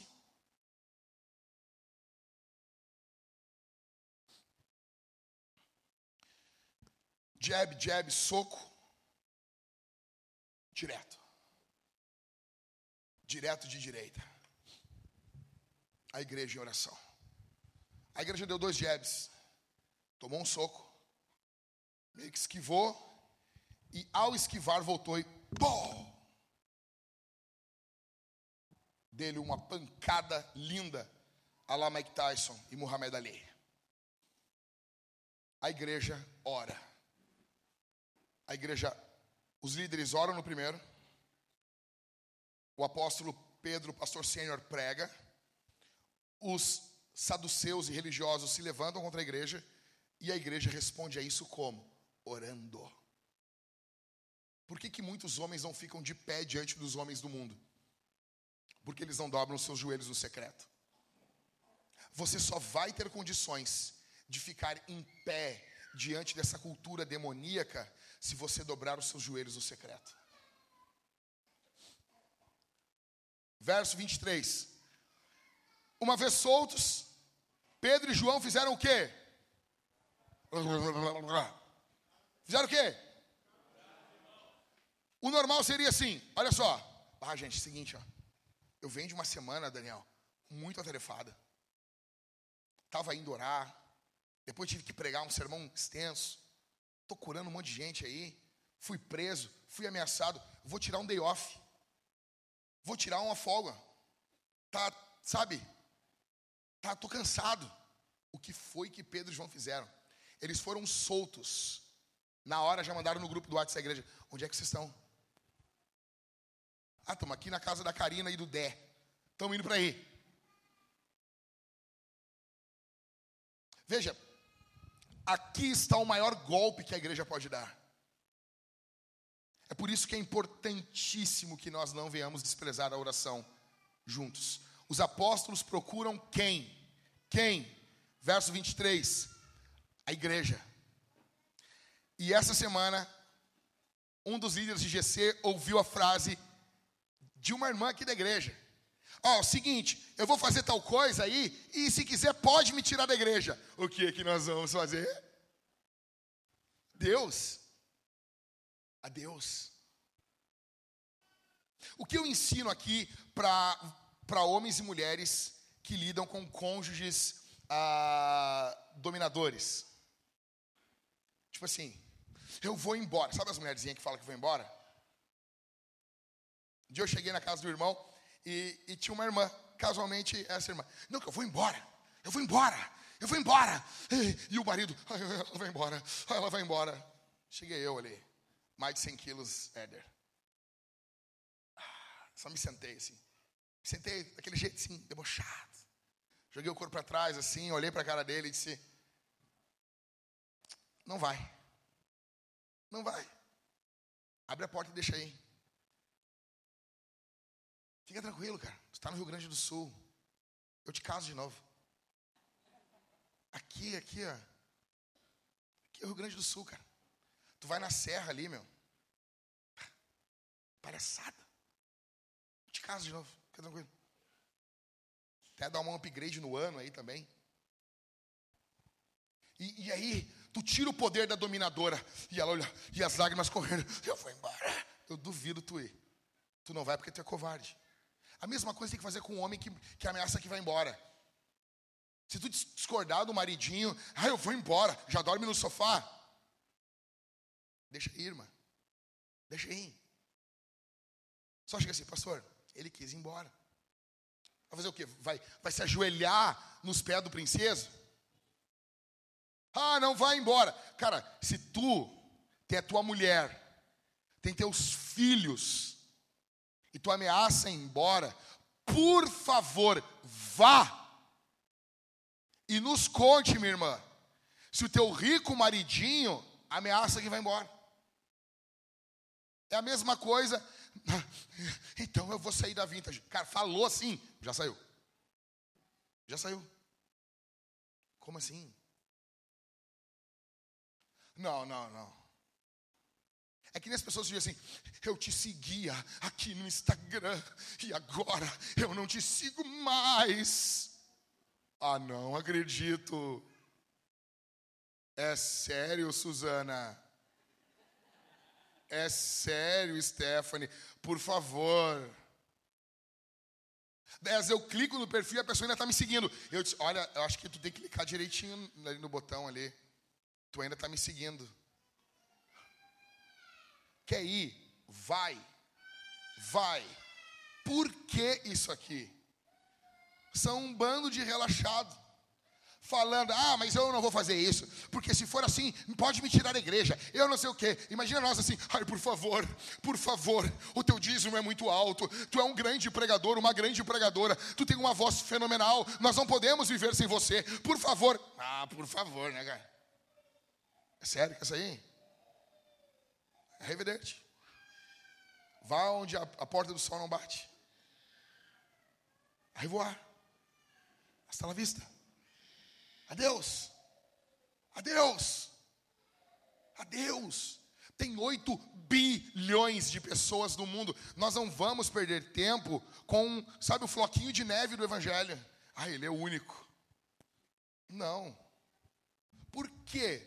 Porque o apóstolo Pedro e João, depois de passarem uma madrugada complicada, serem interrogados, a primeira coisa que eles fizeram foi se reunir com a igreja, porque eles valorizavam a igreja. É quase certo que a igreja precisava muito mais deles do que eles da igreja. Eles são apóstolos, eles são fundadores da igreja, mas eles valorizavam a igreja. Tanto que quando João, João escreveu o Apocalipse, ele diz o que no capítulo 1? Eu, no dia do Senhor, estava na ilha de Patmos. Por que, que ele diz no dia do Senhor no domingo? Por que, que ele diz isso? Porque ele sabe que é dia de culto. E ele estava afastado da igreja, porque ele estava preso.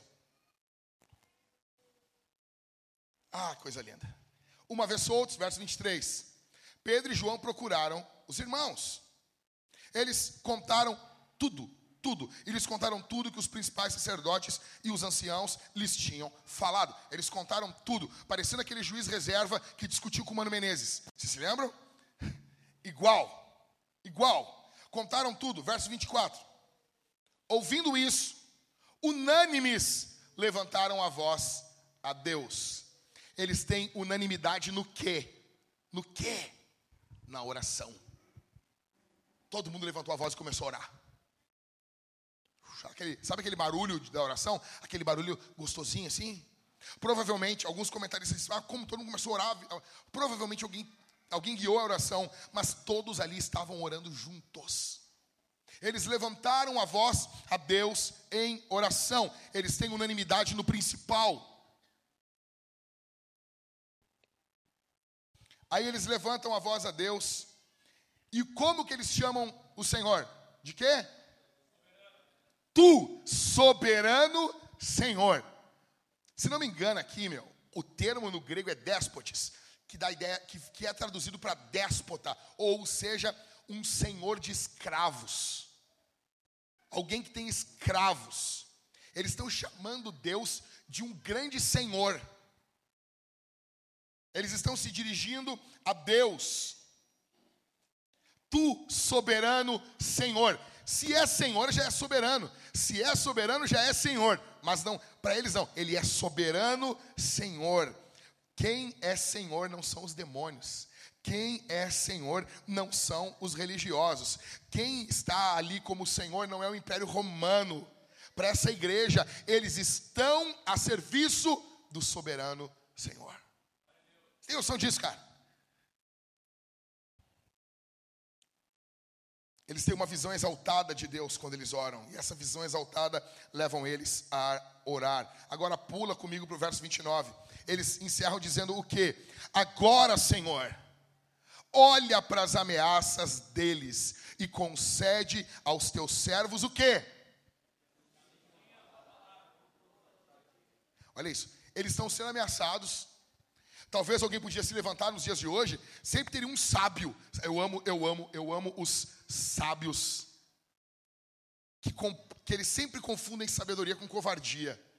Não, veja, nós temos que saber quando não pregar. Existem momentos que não é o momento de pregar. Tem momento que tem que ficar quieto, gente. Não é toda hora que a gente tem que pregar. Aí o apóstolo Paulo fala Pregue a palavra a tempo e fora de tempo. Eu amo isso. O que, que Paulo está dizendo? Paulo está reconhecendo que tem hora que não é hora de pregar. O que, que a gente faz nessa hora, Paulo? Quando não é hora de pregar, prega. E quando é hora de pregar, prega. Mas Paulo tem hora que, que não é um momento propício para pregar. Aí Paulo diz assim: é verdade. O que, que a gente faz, Paulo? Prega. Prega a palavra a tempo e fora de tempo. Prega. Prega. O que, esses caras estão orando? Qual é a oração deles? Ah, Senhor, agora nós vamos pisar o pé no freio, não vamos avançar tanto, a igreja está avançando demais. Não, agora eles deram dois jabs, tomaram um soco e eles estão preparando um direto de direita brutal para bater no queixo do diabo. O que eles estão pedindo? Verso 29. Agora, Senhor, olha as ameaças deles, olha para eles, Senhor, olha o que eles estão nos ameaçando, olha o que eles estão fazendo. Olha para eles, parece salmos, né? Parece salmos.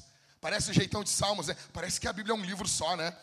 Olha para as ameaças deles e concede aos teus servos que anunciem a tua palavra com toda ousadia. Cara, eles já foram falados lá no capítulo 3 que eles tinham ousadia. E eles pedem mais ainda. Toda ousadia diante das ameaças, eles pedem mais, mais, mais, mais. Verso 31. Tendo eles orado, uau! Tremeu o lugar onde estavam reunidos. Imagina isso, cara. Os caras de mão dada orando assim, ó. E começaram, Senhor, concede-nos aí. Começa um terremoto. Os caras, o que, que é isso, meu? Todo mundo tremendo, os caras o lugar sendo abalado. Isso está fazendo referência ao Antigo Testamento, quando eles estavam diante do monte e o monte tremia, o monte fumegava. O mesmo Deus do Antigo Testamento é o Deus do Novo. Por quê? Porque o nosso Deus abala os montes. O nosso Deus abala as estruturas para tornar os seus servos inabaláveis. Nós somos abalados apenas diante de Deus nós nos dobramos a um único Senhor. É por isso que Sadraque, Mesaque e Abidinego não se dobraram perante aquela estátua. Todo mundo dobrando o joelho e os caras. Um lá num canto, outro no outro. Tamo junto. Aí o cara vem e se olhou para ele e disse: Ó. E os caras.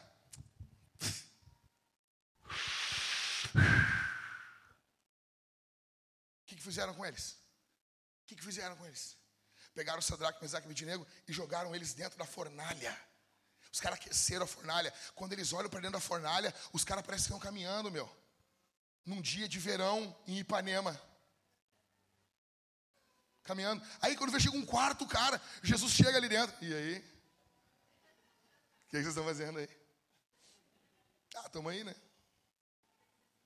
Uma estatuazinha ali, os caras mandaram, imagina, imagina nós dobrando o joelho para a estátua. Legal?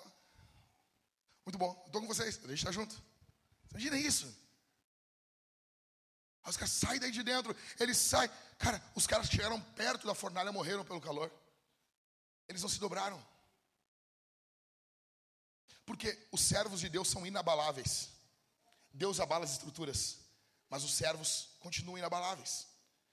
Eles estão orando, eles são cheios do poder, eles são cheios do Espírito. Deixa eu dizer uma coisa para você. Eles encerram a narrativa avançando, tendo eles orado, tremeu o lugar onde estavam reunidos. Ficou nisso? Ficaram falando sobre o local que tremeu? Não. Todos ficaram cheios do Espírito Santo. Opa, peraí, pastor. Mas eles já não ficaram cheios do Espírito Santo em Atos 2? É que tem vários enchimentos na vida cristã. Isso aqui é sério. O enchimento do Espírito Santo de hoje não vale para amanhã. Você tem que ser cheio do Espírito Santo agora. Todos ficaram cheios do Espírito Santo e com, ó Deus respondendo a oração, ousadia, anunciavam a palavra de Deus. Encerrando. Você quer avançar? Você vai enfrentar oposição. Vai ser difícil ser um homem. Garoto, você quer ser homem? Não vai ser fácil. Você acha que você vai chegar numa reunião de família, um domingo, e você vai falar perto do seu tio, que já traiu a sua tia umas 15 vezes, e você vai dizer diante dele assim: Eu quero ser um homem honrado. Eu quero amar minha esposa.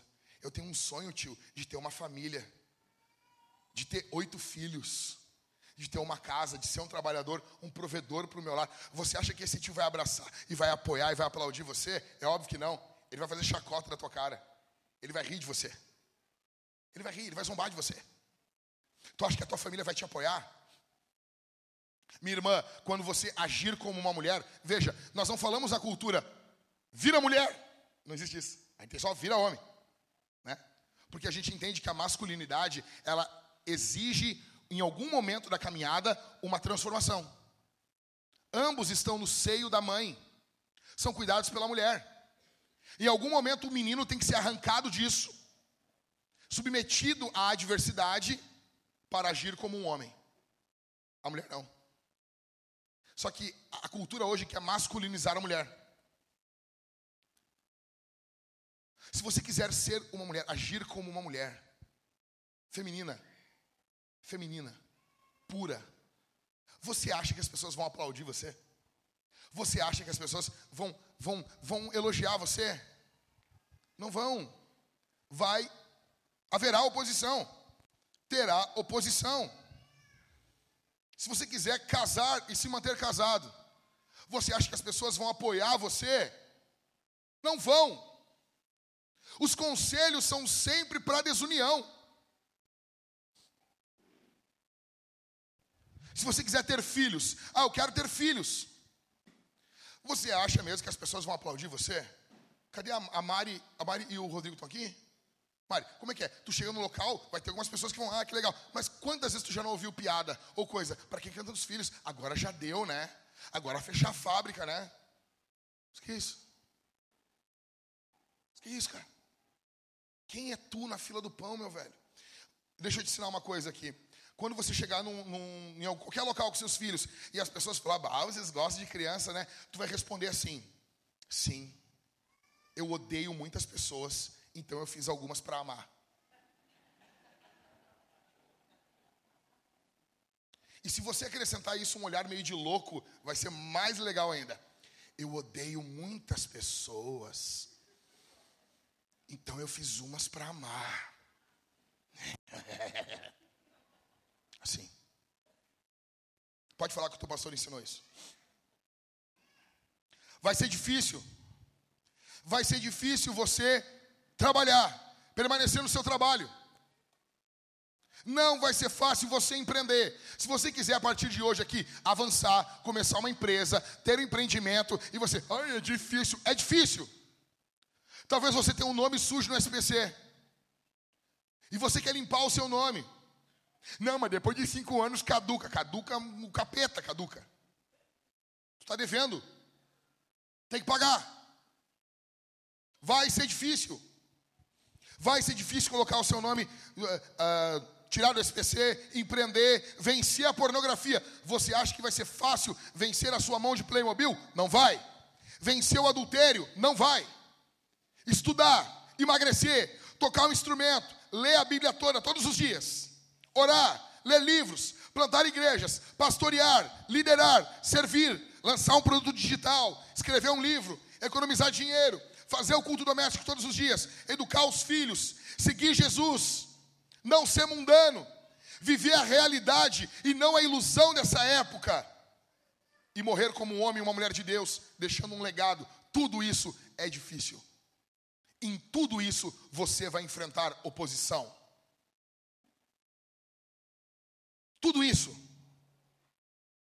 Encerrando.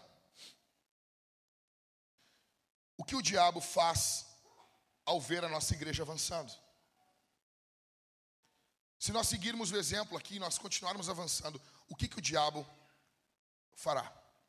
Em primeiro, o diabo vai tentar colocar medo em alguns. Alguns aqui serão atormentados pelo medo.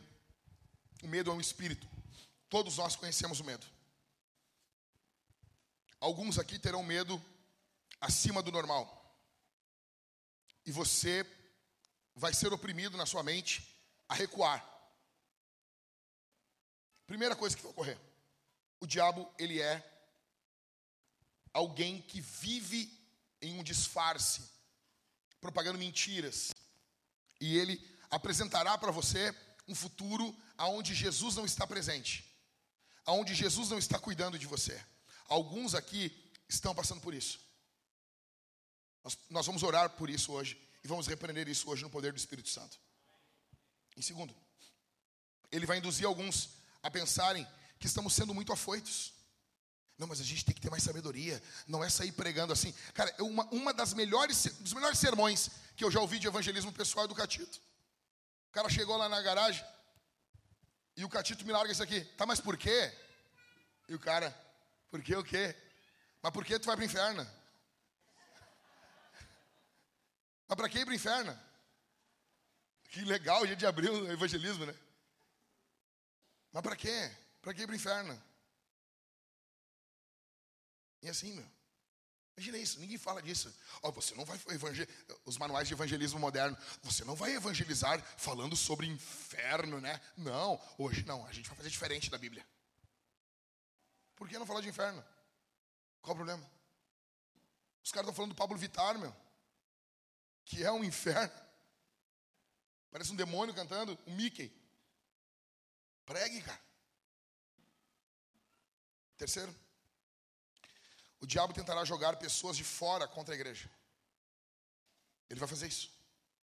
Ele vai pegar palavras que a gente falou aqui no sermão, vai isolar, vai, vai distorcer.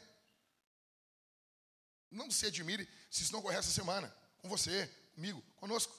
Isso vai acontecer. O mundo propaga ódio o tempo todo e fala que a igreja tem um discurso de ódio. Nós temos ódio ao pecado, não ao ser humano. A igreja é aberta a todos, mas não é aberta a tudo. Então o diabo vai jogar pessoas de fora contra a igreja. Em quarto, ele dirá que já estamos melhores do que outras igrejas. Isso aqui é muito satânico. Ele vai dizer para algumas pessoas aqui: não, cara, a vintage está bem, aí fora está muito pior. E vai dando aquele orgulho satânico no coração. Primeiro, que a nossa comparação não tem que ser contra as igrejas, a nossa comparação tem que ser com a Bíblia. Ok? Então dane-se. Dane-se. Não precisa avançar tanto. Sabe? Não, vamos avançar sim. Em quinto, o diabo levantará crises internas para desviar a nossa atenção. É o que nós vamos ver nos próximos capítulos. Capítulo 5 e o capítulo 6 são crises internas da igreja. É Ananias e Safira, é a questão dos diáconos ignorando as viúvas um, dos gregos. São crises internas para desviar a atenção da missão. Isso ocorre o tempo todo aqui na igreja. Nós deveríamos estar conversando muito mais sobre o avanço do reino do que sobre coisas idiotas que ocorrem no nosso meio. O diabo, ele é o mestre de enredar uns contra os outros. Ele vai tentar fazer isso no seu casamento. Ele vai tentar jogar você contra o seu marido, você contra a sua esposa, Agora a pergunta diante disso, para encerrar, que fica é: o que Jesus quer que lembremos nesses momentos? Atos 4:31. Tendo eles orado, o lugar onde estavam reunidos tremeu o lugar onde estavam reunidos. Todos ficaram cheios do Espírito Santo e com ousadia anunciavam a palavra de Deus. É isso que nós precisamos recorrermos ao Senhor, ser cheios do Espírito e avançar de forma ousada, como igreja e como cristãos. Nós não vamos retroceder, nós vamos avançar com muito mais intencionalidade, em nome de Jesus. Nós vamos responder esse sermão de três formas. Em primeiro lugar, nós vamos cantar a Jesus, nós vamos louvar a Jesus. Nós vamos cantar. Deixa eu dizer uma coisa para você. Essa semana eu estava conversando com a Isabela e eu mandei para ela e para o Pedro um vídeo da torcida do Grêmio cantando. Deixa eu até. Eu devo ter isso aqui. Presta atenção aqui em mim aqui. Isso aqui é muito interessante. Muito, muito interessante. Escute.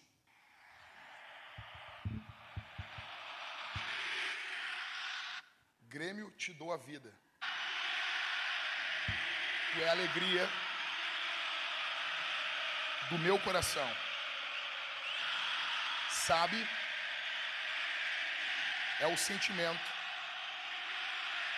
E o que nós queremos é ser campeão.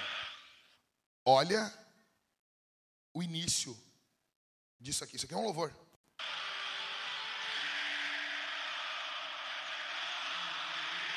Grêmio, eu te dou a vida.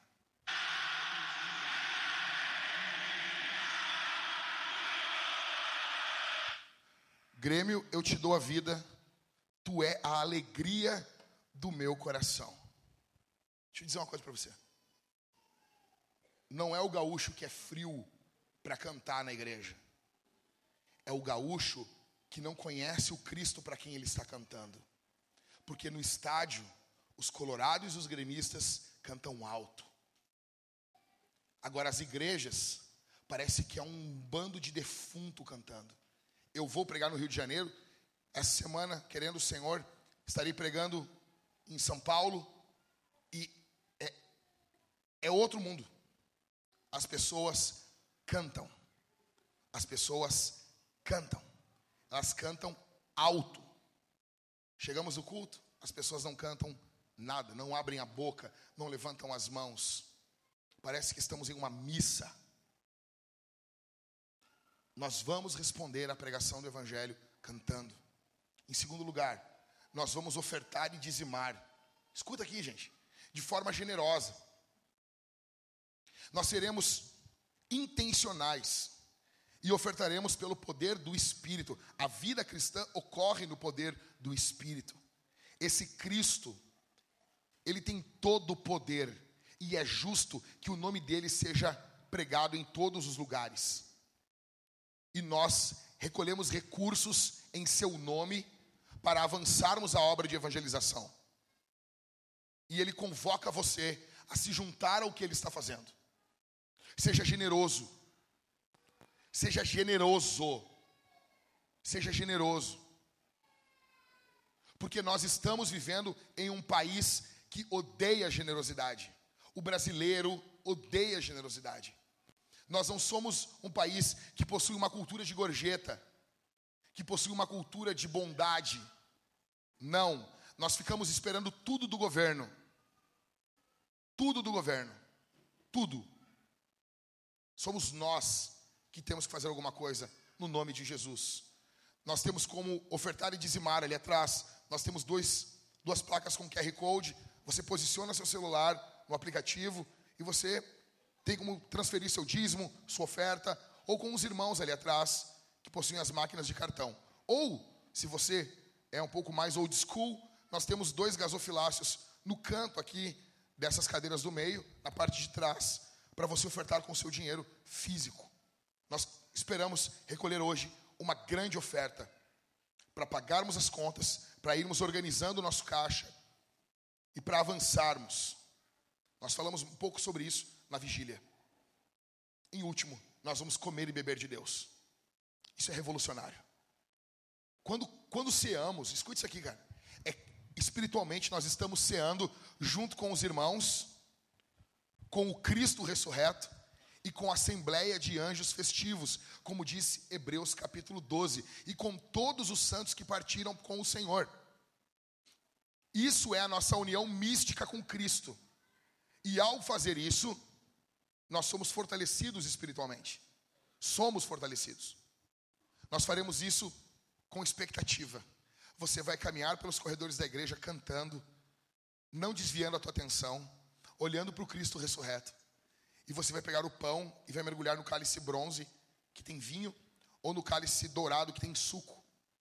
E você vai comer e beber de Jesus. Quem faz isso? Aqueles que estão em Cristo, aqueles que congregam em alguma igreja aqueles que se arrependeram dos seus pecados. Amém?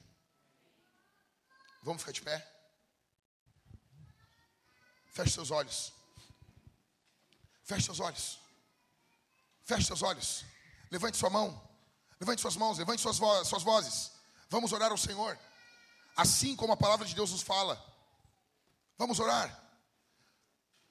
Soberano Senhor. Soberano Senhor olha para as ameaças, olha para as ameaças, olha para as ameaças que somos alvo, concede aos teus servos que anunciem a tua palavra com toda ousadia, enquanto o Senhor estende a sua mão para fazer curas, sinais, prodígios, por meio do teu santo servo Jesus nos enche do teu espírito, que possamos pregar o evangelho com ousadia, não temendo os homens, não temendo suas ameaças, não temendo o que eles falam, mas olhando para o Senhor. Levanta os meus irmãos aqui para pregarem, para testemunharem. Ó oh Deus, quantas pessoas estão aqui hoje com medo, sendo escravizadas pelo medo. Nós te expulsamos, espírito do medo. Nós te repreendemos, espírito do medo. Nós nos levantamos contra ti, espírito do medo. Em nome de Jesus, bata em retirada. Bata em retirada. Bata em retirada pelo poder, pela autoridade do nome de Jesus nós oramos esse momento, nós clamamos pelo nome, nós clamamos pelo sangue, nós invocamos tudo que o Senhor é e tudo que o Senhor tem sobre as nossas vidas. Vem sobre nós, Divino Espírito. Vem sobre nós, Divino Espírito. Derrama a tua presença, derrama o teu óleo, derrama o teu azeite sobre os meus irmãos. Ó Deus, que eles recebam dons do Espírito, dons de falar em línguas, dons de profetizar, dons de operar milagres, que eles sejam ousados, que eles olhem para o Senhor, que eles não temam as ameaças da cultura, mas que eles sejam ousados no poder do teu Espírito, em nome de Jesus. Aplauda o Senhor, aplauda o Senhor, aplauda o Senhor.